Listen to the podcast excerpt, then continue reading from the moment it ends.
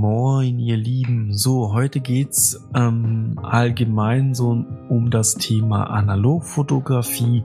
Ähm, so ein Anreiz, warum sollte man zu 100% in die Analogfotografie einsteigen? Äh, warum sollte man äh, nicht so halbwegs mit der Analog fotografieren?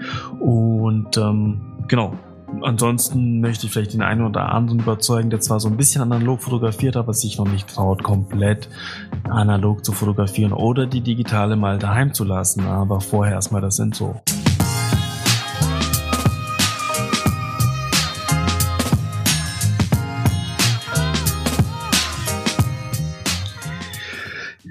Moin, ihr Lieben. So, der Flo, der ist heute nicht mit dabei. Ähm, wenn ihr die Folge hört, werde ich wahrscheinlich auch im Urlaub sein. Das ist im Prinzip so ein kleines Backup, ähm, was ich jetzt aufnehme. Da ist der Flo nicht mit dabei. Der wird dann noch eine Folge machen mit einem Gast.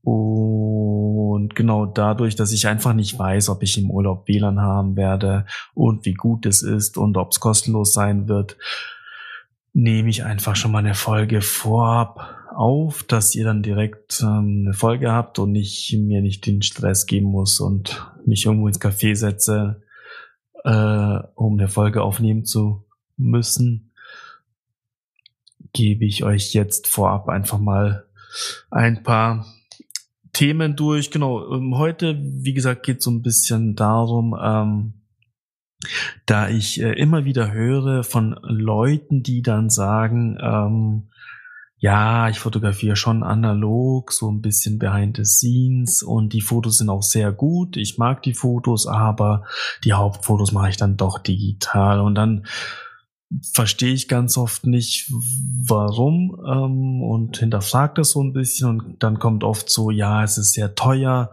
und es ist irgendwie unzuverlässig und man weiß ja nicht, was man am Ende bekommt. Ähm, die Qualität ist schlecht. Das sind immer so Sachen, die man hört und die für mich jetzt eigentlich so nicht stimmen, wenn man es genauer betrachtet.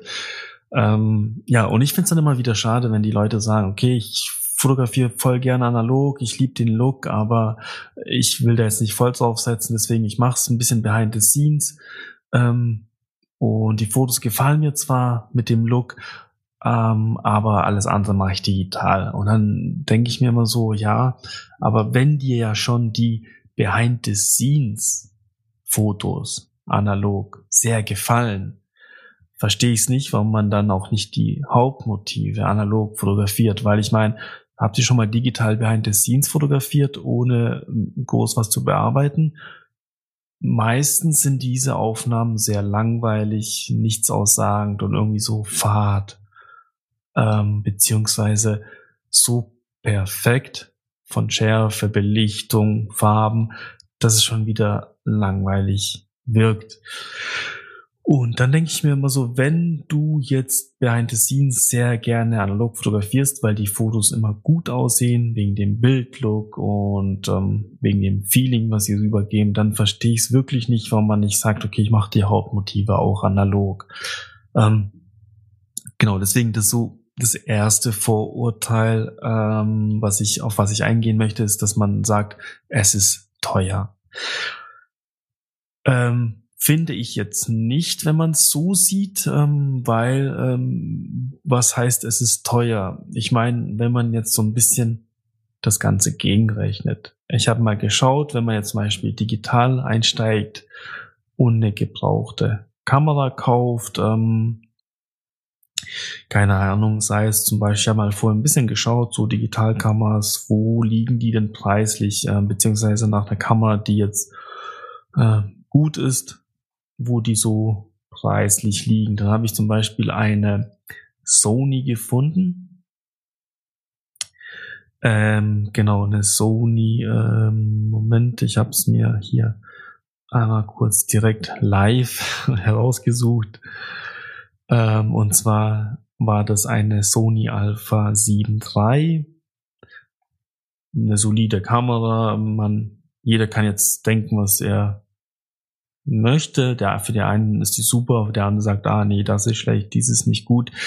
Ähm, aber es ist eine gute digitale Kamera, Sony Alpha 7 3 mit dem 28-70 Millimeter ist jetzt ein Kit-Objektiv. Ähm, ja, geht.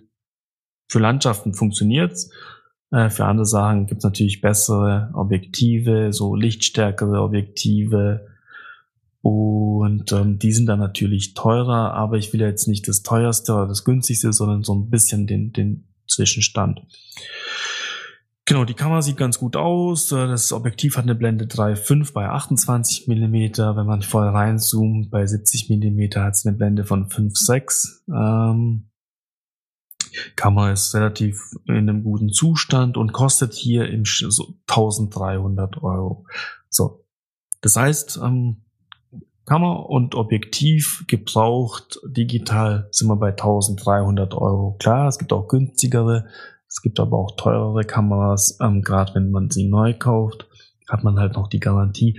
Aber sagen wir mal 1500 Euro muss man für Kamera und ein Objektiv investieren. In der Regel sind es mehr, weil das Objektiv, wenn du jetzt ein lichtstarkes Objektiv haben möchtest, keine Ahnung, ähm, Festbrennweite oder ein Zoom mit 2.8 durchgängig, 2.8er Blende oder 4er Blende, äh, bist du sehr schnell bei 1000 oder 2000 Euro nur fürs Objektiv.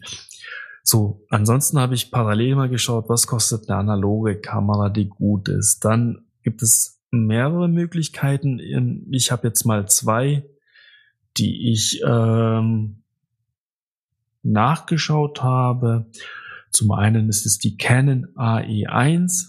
Ja, die ist für den Anfang komplett ausreichend. Du hast in der Kamera eine gute Belichtungsmessung. Du kannst alles manuell einstellen. Und die Kamera sagt ja auch, ob du von der Belichtung gut bist oder ob du noch höher oder tiefer gehen sollst, damit das Foto was wird. Ähm, eine Canon AE1 hat jetzt einen manuellen Fokus.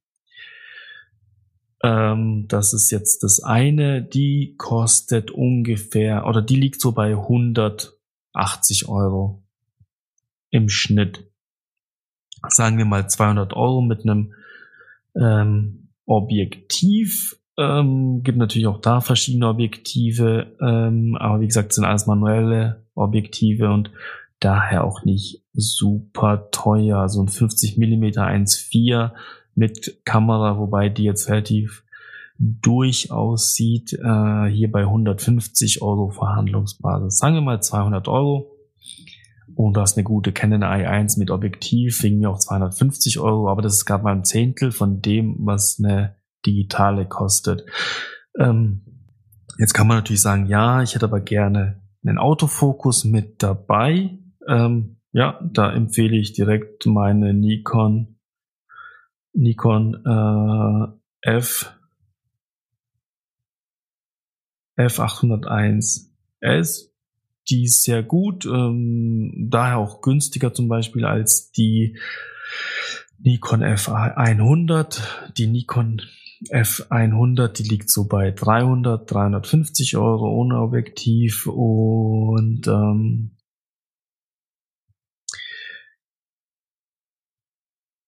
genau ist natürlich ähm, etwas teurer, macht dann dementsprechend natürlich auch sehr, sehr, sehr gute Fotos, ähm, je nach Objektiv, ähm, sehr scharf, sehr schnell.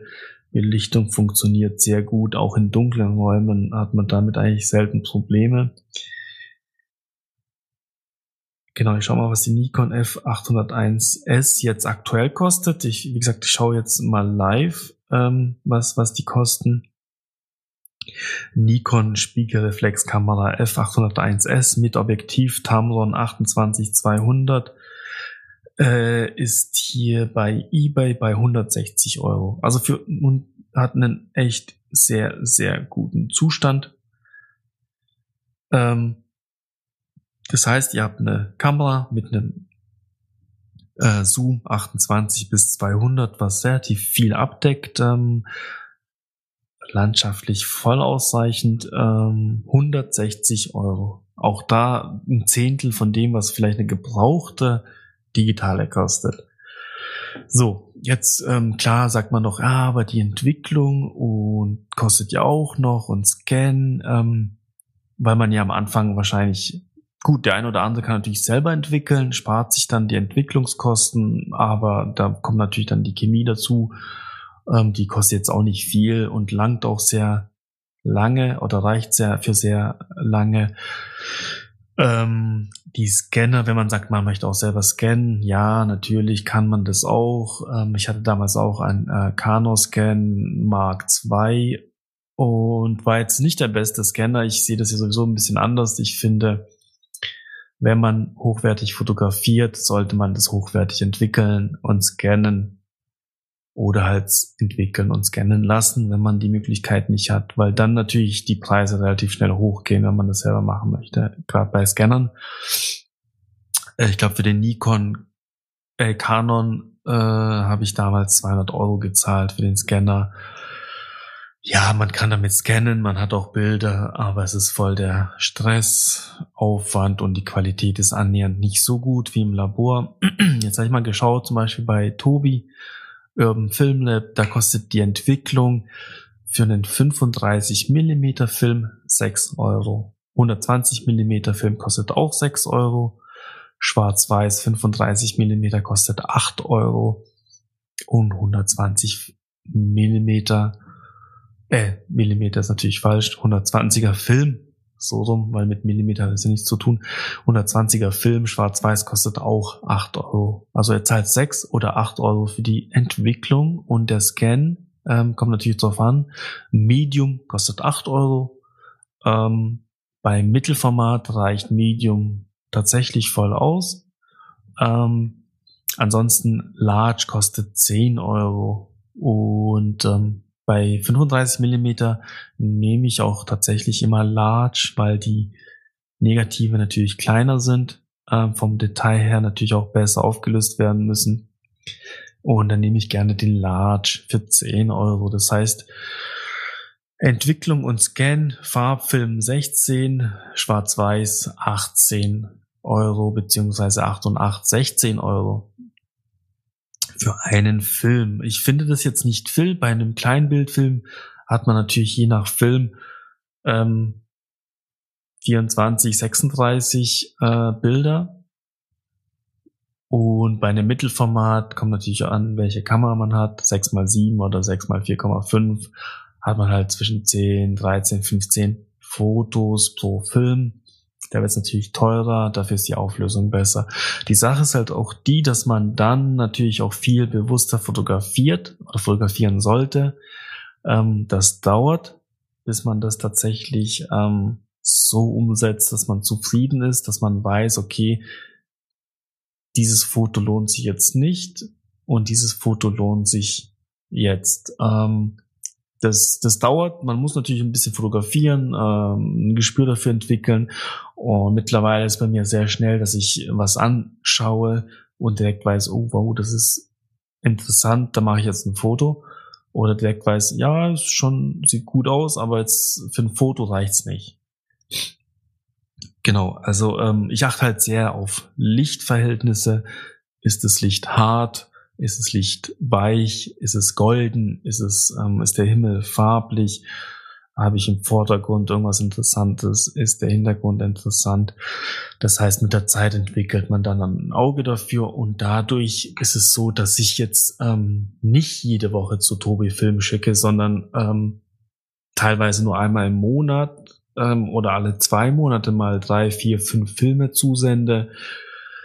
Und ähm, teilweise, wenn ich auch unterwegs bin, mache ich nur ein, zwei Fotos, manchmal gar keine Fotos, manchmal habe ich fünf Filme auf einmal voll, kommt natürlich auf die Begebenheiten an. Und ähm, dadurch ist halt auch die, sage ich mal, Trefferquote, Ausgangsquote, dass ich sage, okay, von zehn Bildern werden acht gut. Ähm, ist natürlich am Anfang nicht so, weil man dann, wie gesagt, viel ausprobieren möchte und das ja auch sollte. Dann muss man natürlich auch nicht den teuersten Film kaufen. Jetzt, jetzt habe ich natürlich mal ein paar Filme aufgerufen hier am PC direkt vor mir liegen. Ich habe jetzt mal bei Photo Impacts, ich meine, die haben so die oder eine relativ große Auswahl an Filmen. Habe ich jetzt mal aufgemacht. Jetzt schaue ich mal bei 35 Millimeter, was da so die Preise sind. Da gibt's diverse Filme Und ähm, jetzt muss ich mal schauen, Sortierung höchster, niedrigster Preis zuerst. Dann gucken wir mal so ein Schwarz-Weiß-Film, Pan, kennt mehr Pan 100. Ähm, fängt an bei 4,75 Euro pro Film. Und genau, Schwarz-Weiß-Filme sind der, der Roller RPX 100 ist ein echt guter Schwarz-Weiß-Film. Damit habe ich meinen ersten äh, Van Roadtrip mit einem geliehenen Van ähm, habe ich glaube ich 80 Prozent mit dem Rollei RPX 100 geschossen. Der ist wirklich ähm, sehr gut der Film, kontrastreich, sehr wenig Körnung ähm, und kostet 7,20 Euro. Ähm, ja, dann gibt's natürlich diverse andere Filme. Jetzt gucke ich mal, was der ähm, was der Kodak, also sch schau mal, was der Kodak Portra kostet ähm, aktuell. Genau, da gibt's verschiedene Filme. Fuji Color 200, Fuji kostet 9 Euro, Kleinbild. Ähm, dann sind ähm, die Delta-Filme, der Ilford Delta 400, Schwarz-Weiß-Film, kostet 9,89, der 100er 9,48, also so roundabout 10 Euro pro Film der HP5 8 Euro. Ähm, also wie gesagt, ähm, Kodak Gold kostet 9,18 Euro, Port 216 ist natürlich bei 16 Euro. Der Foto Pro Image 100 ist ein super Film, ähm, hat so ein bisschen was von Kodak Port 260, vielleicht auch Kodak Port 400, also geht schon so in die Richtung, ist halt ein ISO 100 Film, kostet es 5er Pack 53 Euro, also im Schnitt fast 10 Euro, bisschen mehr wie 10 Euro pro Film, was total okay ist. Und ähm, genau, jetzt schaue ich mal der Porza, was der jetzt aktuell kostet. Ähm, sehe ich gerade nicht. Vielleicht muss ich den eingeben. Porza 400, genau, da ist er schon.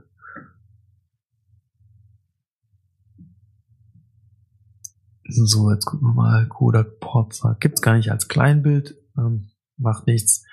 Der Mittelformat kostet 16,95, also 17 Euro.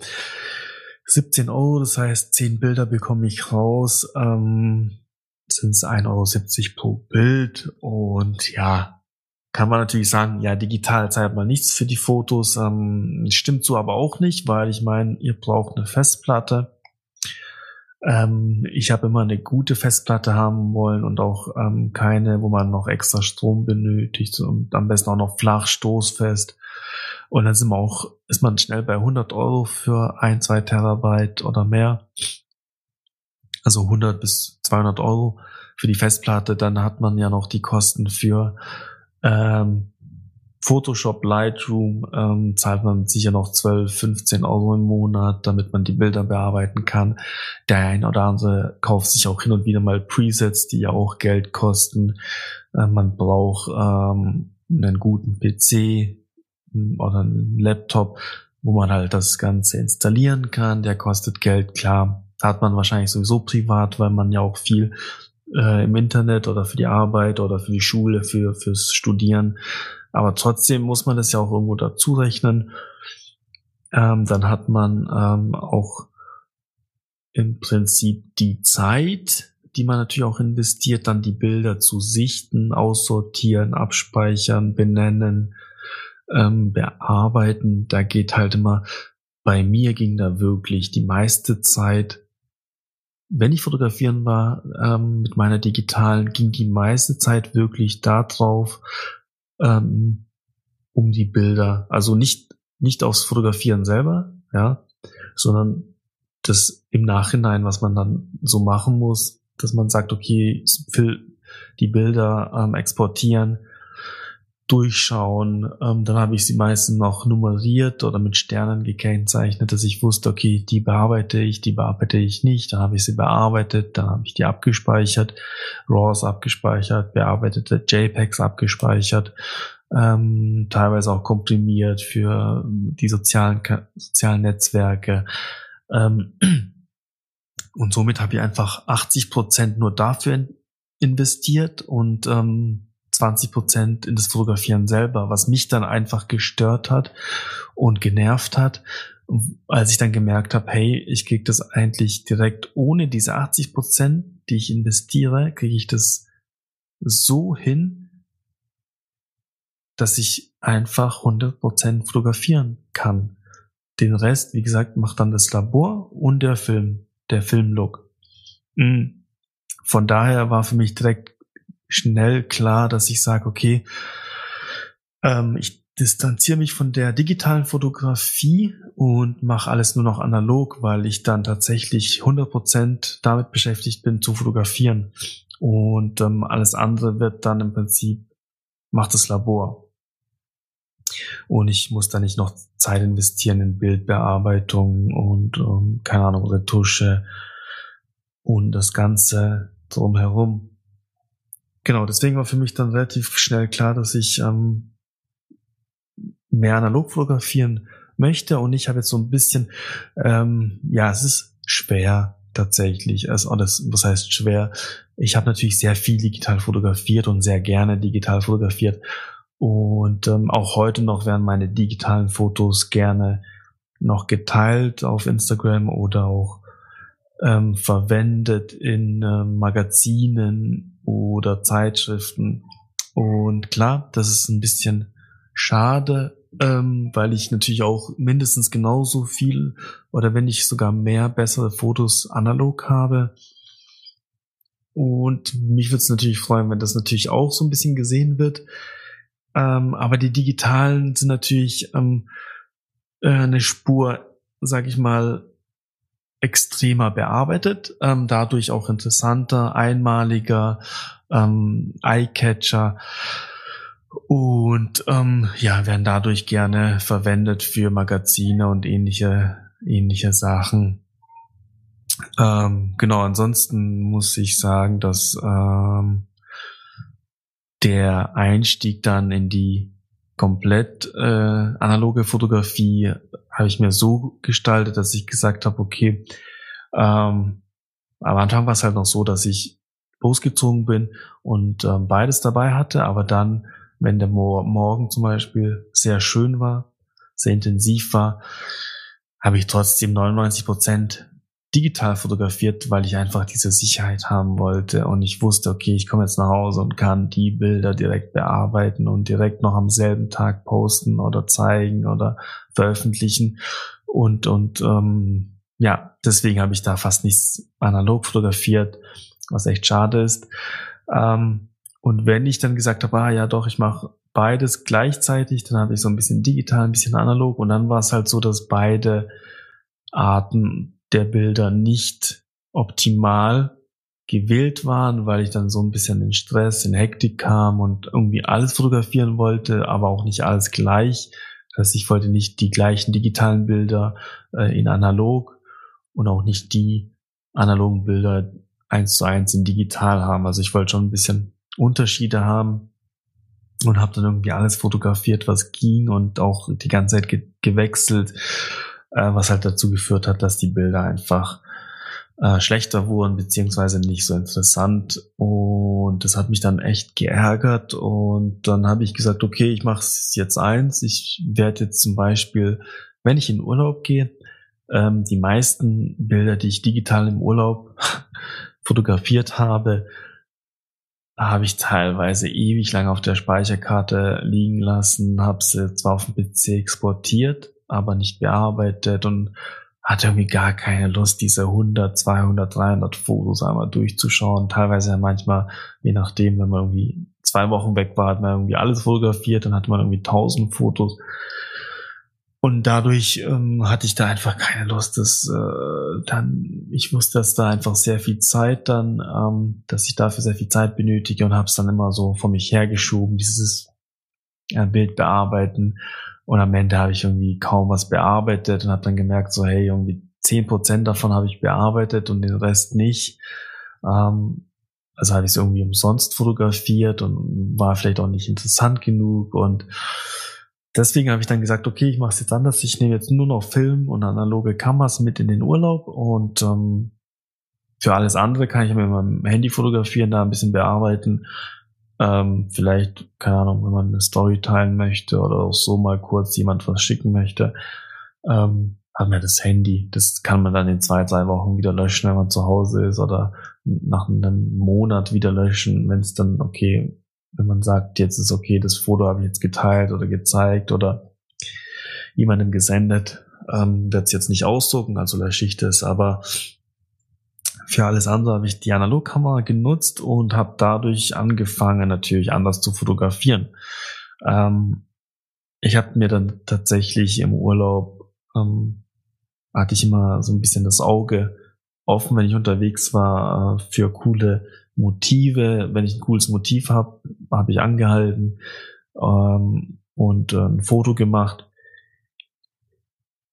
Und auch so, wenn ich irgendwie unterwegs war, zu Fuß, dann habe ich, ähm, bin ich auch oft stehen geblieben, also in Vietnam zum Beispiel, dann bin ich einfach raus und habe mich ähm, erstmal in ein Café gesetzt und habe das so ein bisschen die Umgebung beobachtet. Oder auch so habe ich mich irgendwann mal erstmal hingestellt, habe mir so ein bisschen die Umgebung angeschaut, die Leute angeschaut, ähm, habe mir alles erstmal auf mich wirken lassen, bevor ich angefangen habe zu fotografieren. Und ähm, ja, aus meinem Vietnam-Trip hatte ich irgendwie nur zwölf oder 14 Kleinbild äh, Filme mit dabei, die dann, ähm, die ich voll hatte.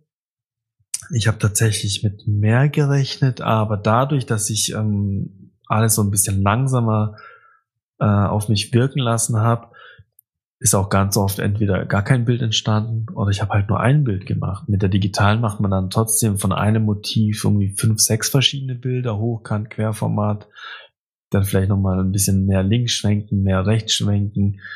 Ähm, ja, macht man doch ein bisschen mehr, als man benötigt und ähm, analog ist halt so, dann schaut man sich das genau an und sagt, okay, das ist gut, das mache ich das Foto und dann war's das. Und dann reicht es, weil ich will ja nicht zwei Fotos von demselben Motiv. Ähm, dafür wäre mir dann der Film zu schade und dafür wäre mir der Film dann auch tatsächlich in dem Fall zu teuer.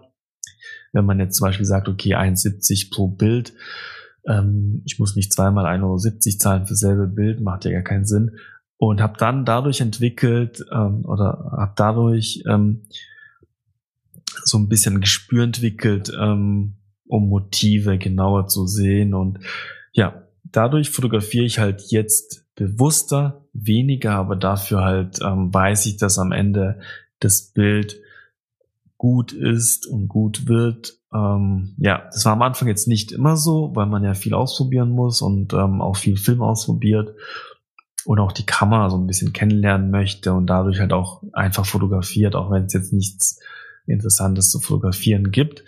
Ähm, ja, aber wie gesagt, dann würde ich trotzdem jedem raten, der jetzt sagt, ah, okay, ich mag analog, aber um, hm, geh doch mal beim nächsten oder nimm doch mal beim nächsten Urlaub nur die analoge mit. Ähm, am besten vielleicht, wenn ihr schon mal dort Urlaub gemacht habt, wo ihr wieder Urlaub machen werdet, und den Ort schon kennt, dann habt ihr dort wahrscheinlich schon digital fotografiert. Deswegen äh, ist es dann umso leichter zu sagen, okay, diesmal lasse ich die digitale zu Hause und nehme nur die analoge mit. Beschränkt euch auch im Film am Anfang. Ähm, sagt, okay, wir nehmt jetzt für zwei Wochen nur zehn Rollen Film mit und ähm, versucht halt einfach bewusster zu fotografieren und ähm, dann geht lieber morgens ähm, relativ früh mal raus und fotografiert dann und nicht, wenn ihr irgendwie mittags zum Mittagessen geht, ähm, irgendwie ein Portra 800 in der Kamera habt und dann versucht auf Krampf äh, irgendwas zu fotografieren, was schön aussieht. Das wird halt einfach auch nicht funktionieren. Ähm, also versucht halt bewusst Zeiten zu nehmen zum Fotografieren, morgens, abends, und ähm, lasst erstmal alles auf euch wirken und macht dann die Fotos. Genau, weil das ist halt ganz oft auch so, dass man dann erst merkt, ähm, okay, das, was ich fotografiert habe, reicht aus. Ähm, äh, der Bildlook gefällt mir, der, die Schärfe, ähm, Qualität ist immer oft so, eine, so ein Kriterium, aber ich finde, ähm, wenn man ein gutes Objektiv hat ähm, und zum Beispiel Mittelformat ist, die Qualität allgemein, ja, es gibt natürlich so Plastikkameras, Mittelformat, ähm, die sind jetzt natürlich nicht perfekt, aber viele andere Mittelformatkameras oder die meisten Mittelformatkameras haben bereits eine gute Auflösung ähm, und können auch gut mit den digitalen mithalten. Weil ich meine, ihr wollt jetzt nicht ein, eine Hauswand damit bekleben oder ein Plakat von 15 auf 20 Meter ausdrucken lassen. Ähm, von daher ist die Qualität ähm, tatsächlich auch da kein Kriterium, was, was für mich gilt, wo man sagen kann, okay, gebe ich dir recht, dann macht analog gar keinen Sinn. Mhm. Gut, wie gesagt, Leute, die jetzt in der, in der Werbefotografie sind und große Plakate machen oder drucken, da macht es natürlich Sinn, eine gute digitale zu haben, aber die sind auch dann preislich natürlich bei acht bis zehntausend Euro. Und dafür bekommt man auch schon eine gute Mittelformatkamera, die das vielleicht sogar auch hinkriegt. Ähm, oder ähm, gute Objektive, die auch eine gute Schärfe haben. genau. Also wie gesagt, das ist dann jetzt auch nicht so ein Kriterium äh, zu sagen, ja, okay, ähm, ich mache es der Qualität wegen. Genau, ansonsten ähm, Preis, wie gesagt, das ist kein Kriterium. Ähm, Qualität ist halt kein Kriterium. Und eigentlich muss man sich das einfach mal trauen oder einfach mal den ersten Schritt machen und sagen, okay, ich mache das jetzt und fotografiere heute vielleicht nur analog, heute Morgen oder morgen, wenn ich losziehe und lasse die digitale zu Hause. Ähm, ja, versucht auch da zu sagen, okay, ich nehme jetzt nicht äh, irgendwie alles an Film mit, weil das am Anfang dann natürlich auch sein kann, dass man direkt alles voll knipst und versucht da einfach mal bewusster zu fotografieren. Da bin ich mir ziemlich sicher, dass ihr gute Bilder rausbekommt. Oder geht halt einfach mal an denselben Spot, wo ihr schon mal digital fotografiert habt und sagt, okay, ich war dort schon mal und habe schon digital fotografiert. Ihr wollt ja nicht an demselben Spot wieder digital fotografieren ähm, und sagt einfach, okay, dann mache ich das diesmal analog und versucht da einfach mal ein bisschen euch mit der analogen Fotografie auseinanderzusetzen. Genau, ansonsten ähm, wäre das soweit von meiner Seite ähm, zu der Folge. Wie gesagt, weil ich halt oft das Ganze höre, dass es, dass man irgendwie auch ich selber habe da immer irgendwie Aussehen gesucht, zu sagen, ja, ich finde analog schon cool und schön, aber mh, hm, dies und das. Ähm, ja, bestimmt halt alles nicht, finde ich. Und ich bin jetzt auch super zufrieden, äh, obwohl ich eine Zeit lang wirklich sehr, sehr, sehr, sehr viel digital fotografiert habe und sehr gern digital fotografiert habe und auch die Zeit ähm, teilweise beim Bearbeiten ähm, genossen habe. Aber wie gesagt, ähm, wenn ich jetzt so den Bildlook sehe, den ich analog erhalte, ohne irgendwas zu machen, muss ich sagen, ähm, muss es nicht sein, dass man da jetzt nochmal am PC ewig sitzt und das bearbeitet. Genau, ansonsten ähm, war es so ein bisschen davon, ähm, vielleicht so der ein oder andere, äh, oder sage ich mal, konnte ich den einen oder anderen davon überzeugen, zu sagen, okay, ich versuch's mal, ich probiere es mal aus und guck mal, was, was daraus entsteht oder was daraus wird. Ähm, genau.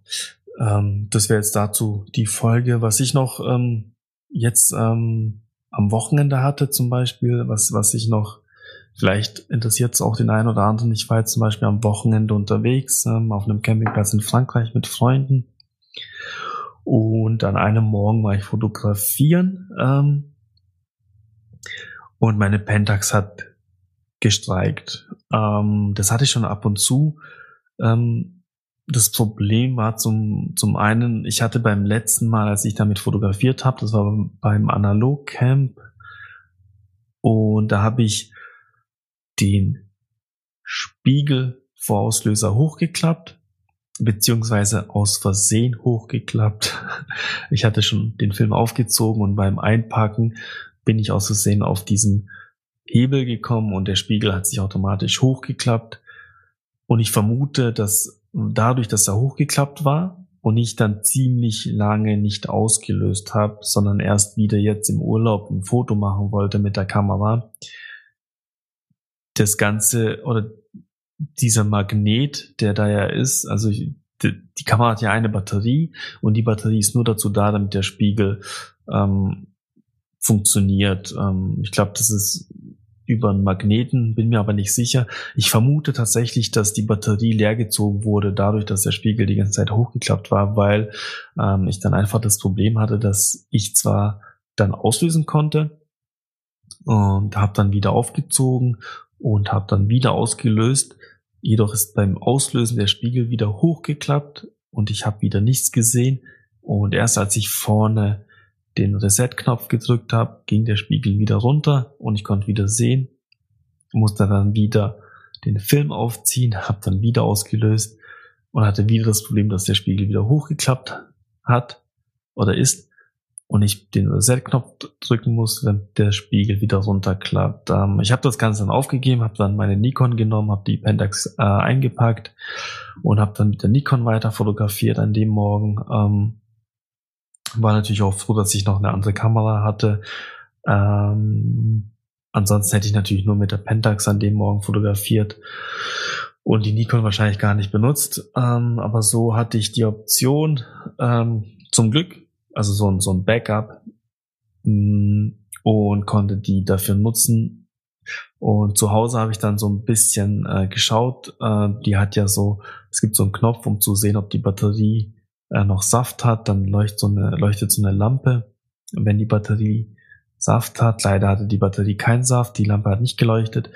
Ich habe dann die Batterie ausgetauscht und seitdem funktioniert die Kamera. Komischerweise war die Batterie davor gar nicht so alt, also muss irgendwo ähm, muss die Kamera irgendwo Strom gezogen haben und ich vermute tatsächlich, dass es durch diesen äh, das durch dieses Vorauslösen oder vorherige Hochklappen des Spiegels ähm, die ganze Zeit die Batterie leer gesogen wurde. Ähm, genau, das einmal dazu. Das hatte ich ja schon öfter das Problem. Ähm, ich hoffe, dass es jetzt tatsächlich ähm, daran lag und dass die Kamera nicht defekt ist.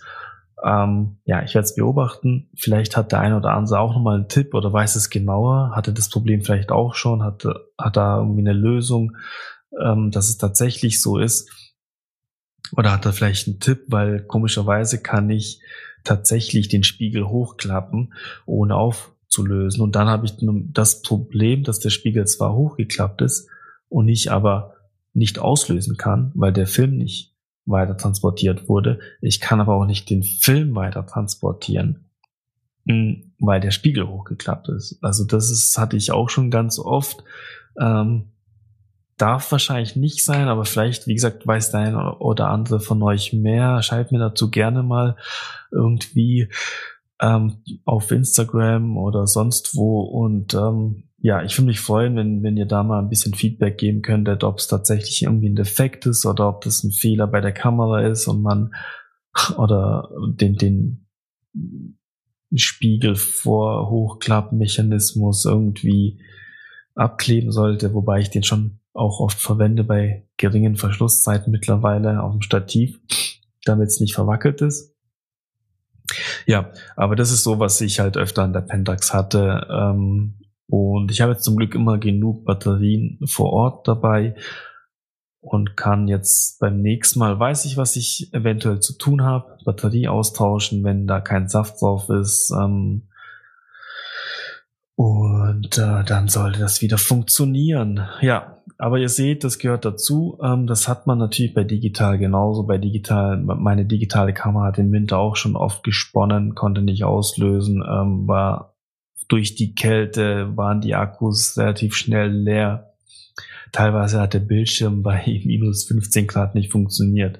Also es gab tatsächlich diese Problemchen auch bei digitaler Fotografie. Es liegt jetzt nicht nur an den alten Kameras, ähm, ich finde allgemein, umso weniger Elektronik, umso länger halten die Kameras oder umso äh, wie soll ich sagen, umso zuverlässiger sind die Kameras. Ähm, wahrscheinlich aus, ist auch deswegen der Grund, dass der analoge Fotoladen hier in Freiburg, der Dimas, der nimmt jetzt auch nur noch mechanische Kameras in Zahlung, weil er halt sagt, okay, die kann er selber reparieren. Ähm, sobald Elektronik irgendwie mit im Spiel ist, ähm, hatte da gar keine Lust drauf, die abzukaufen, weil dann die Elektronik meistens irgendwann den Geist aufgibt und ähm, nicht jeder das reparieren kann oder teilweise die Möglichkeiten gar nicht mehr da sind, dass man es separieren könnte. Ähm, genau. Aber das dazu, jetzt hoffe ich mal, dass die äh, Pentax im Urlaub ähm, gut mitmacht in Frankreich. Ähm, ansonsten muss halt die Nikon herhalten. Und dann werde ich mit der Nikon viel fotografieren. Ähm, ja, ich habe auf jeden Fall viele verschiedene Filme diesmal dabei. Ich glaube, Kodak Portra 400 habe ich tatsächlich keinen mehr. Fällt mir gerade ein. Hm, könnte ein Fehler sein, könnte aber auch gut werden. Ich lasse mich da überraschen. Ähm, ich habe genug Film. Äh, sonst muss ich halt einfach mal was anderes ausprobieren, einen anderen Film nutzen. Und ähm, bin auch gespannt auf die Ergebnisse, freue mich auf den Urlaub und würde somit ähm, einmal zu den Picks rübergehen. Ähm, ja, ich habe jetzt kein spezielles Pick, ähm, aber ich speichere mir ja mal hin und wieder ähm, Accounts, die ich sehr cool finde oder die, die echt coole Bilder zeigen. Äh, deswegen werde ich mal kurz ins Archiv gehen und zwar habe ich einen Account, der mir wirklich sehr gut gefällt. Ähm, ich mag seine Fotos. Er fotografiert zwar laut DM, ähm, nee, Moment, ähm, genau, er fotografiert analog und digital, ähm, aber nichtsdestotrotz äh, liebe ich seine analogen Fotos sehr, ähm, also die Motive. Und zwar heißt der Joshua Amir Singh, ähm, Josh 7185 also J-O-S-H 7185 äh, ist sein Name auf Instagram. Und ähm, genau, er fotografiert sehr viel Landschaften, Street ähm, und seine Bilder kann ich wirklich nur empfehlen. Ich bin sehr begeistert von den Fotos. Ähm, jedes Bild hat irgendwie eine Geschichte, erzählt etwas, die Farben, ähm, unfassbar schöne Motive, sehr abwechslungsreich, ähm, auch von den Farben her immer unterschiedlich. Also gar nicht immer so derselbe Farblook, mal kühl, mal warm, mal nachts, mal tagsüber, mal bei Sonnenschein. Ähm, schaut da gerne mal vorbei. Ähm, lasst euch von ihm inspirieren und ähm, ja, dann würde ich mich freuen, wenn wir uns das nächste Mal wieder ähm, mit Flo zusammensetzen können. Wobei der Flo jetzt, wie gesagt, einmal eine Folge mit einem Gast aufnimmt, wo ich nicht mit dabei sein werde. Leider. Ähm, ich, wäre, ich hätte sehr gerne mit ihm gequatscht und oder hätte mit ihm sehr gern gesprochen, weil ich mit ihm auch sehr viel Kontakt hatte und ihm auch sehr lange folge und seine Fotobuch ähm, sehr liebe, aber da will ich jetzt gar nicht zu viel verraten, falls diese Folge vorher ähm, rausgeht oder rausgehen sollte. Wenn nicht, ähm, wisst ihr jetzt, um wen es sich handelt. Und genau, ich würde mich dann jetzt in dem Sinne verabschieden und ähm, freue mich auf meinen Urlaub. Also bis dahin, ciao, ciao.